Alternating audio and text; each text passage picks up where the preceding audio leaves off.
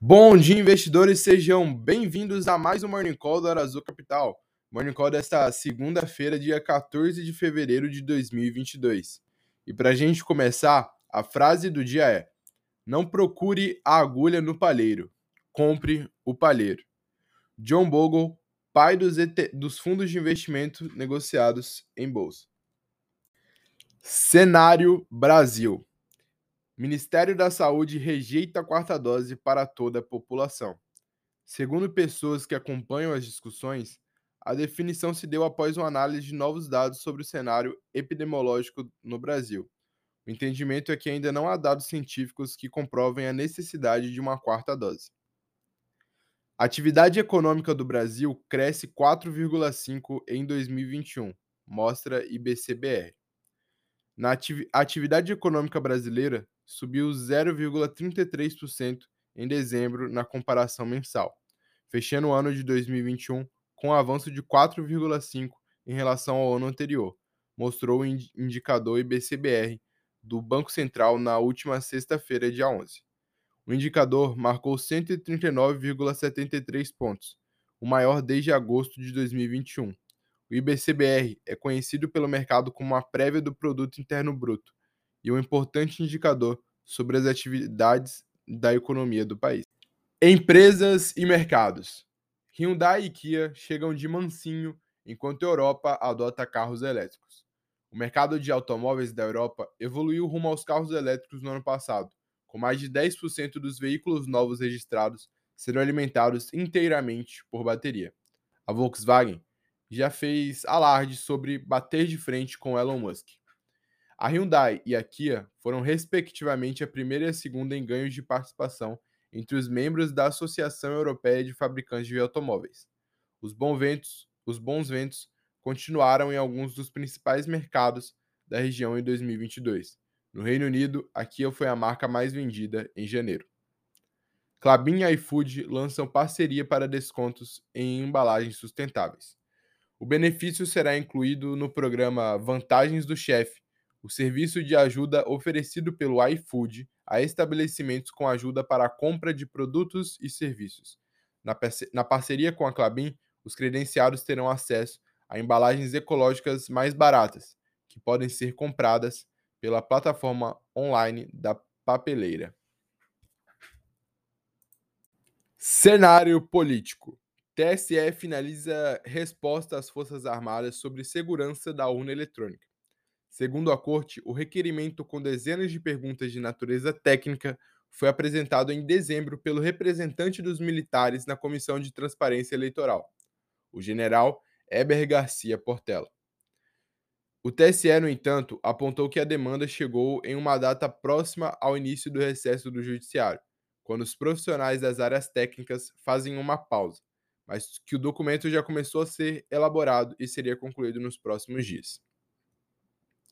Bolsonaro reafirma a visita à Rússia apesar da escalada de tensões na Ucrânia. Na quarta-feira, dia 16, Bolsonaro se reúne com Putin e empresários locais em meio à preocupação do agronegócio brasileiro sobre a política protecionista russa em torno de fertilizantes essenciais para as lavouras. Segundo o assessor de segurança nacional do presidente Joe Biden, Jack Sullivan, uma invasão pode ocorrer na semana que vem ou até mesmo no final de semana. Sullivan disse que não há informações se Putin já tomou a decisão, mas a inteligência americana trabalha com o cenário de uma ocupação rápida da capital, Kiev. Cenário mundial. Biden congela 7 bilhões de fundos afegãos mantidos nos Estados Unidos.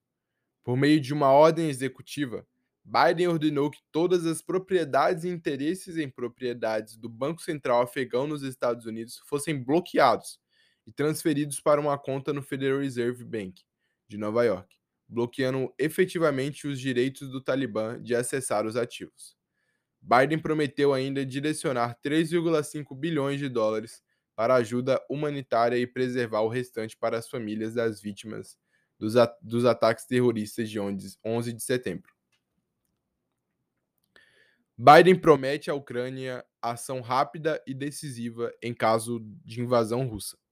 O ministro das Relações Exteriores da Ucrânia minimizou as tensões na fronteira com a Rússia dizendo que não houve mudança fundamental nas perspectivas. A Rússia negou repetidamente que planeja uma invasão, enquanto os Estados Unidos e seus aliados da OTAN alertam que um acúmulo de quase 130 mil soldados russos perto da fronteira ucraniana pode ser uma preparação para fazê-lo, inclusive via Bielorrússia do Norte. Mercados internacionais. Os futuros de ações americanos caíram na manhã de segunda-feira, com os investidores continuando a monitorar as tensões em desenvolvimento entre Ucrânia e Rússia e os possíveis aumentos das taxas do Fed. Os mercados de ações asiáticos caíram na segunda-feira, em meio à preocupação com uma possível invasão russa na Ucrânia. E os mercados europeus recuaram acentuadamente na segunda-feira, com os investidores continuando a acompanhar novamente as tensões na Ucrânia e comentários de autoridades do Federal Reserve sobre as perspectivas das taxas de juros. Petróleo e commodities. Os preços do petróleo estavam estáveis nesta segunda-feira, em negociações oscilantes, depois de atingir o maior nível em mais de sete anos, devido a temores de que uma possível invasão da Ucrânia pela Rússia possa desencadear sanções dos Estados Unidos e da Europa que interromperiam as exportações de um dos maiores produtores do mundo. Os contratos futuros da soja na Bolsa de Chicago subiram na última sexta-feira, com a diminuição das estimativas de colheita na América do Sul, embora as negociações tenham permanecido voláteis um dia depois que os preços atingiram a máxima de nove, máxima de nove meses, disseram analistas.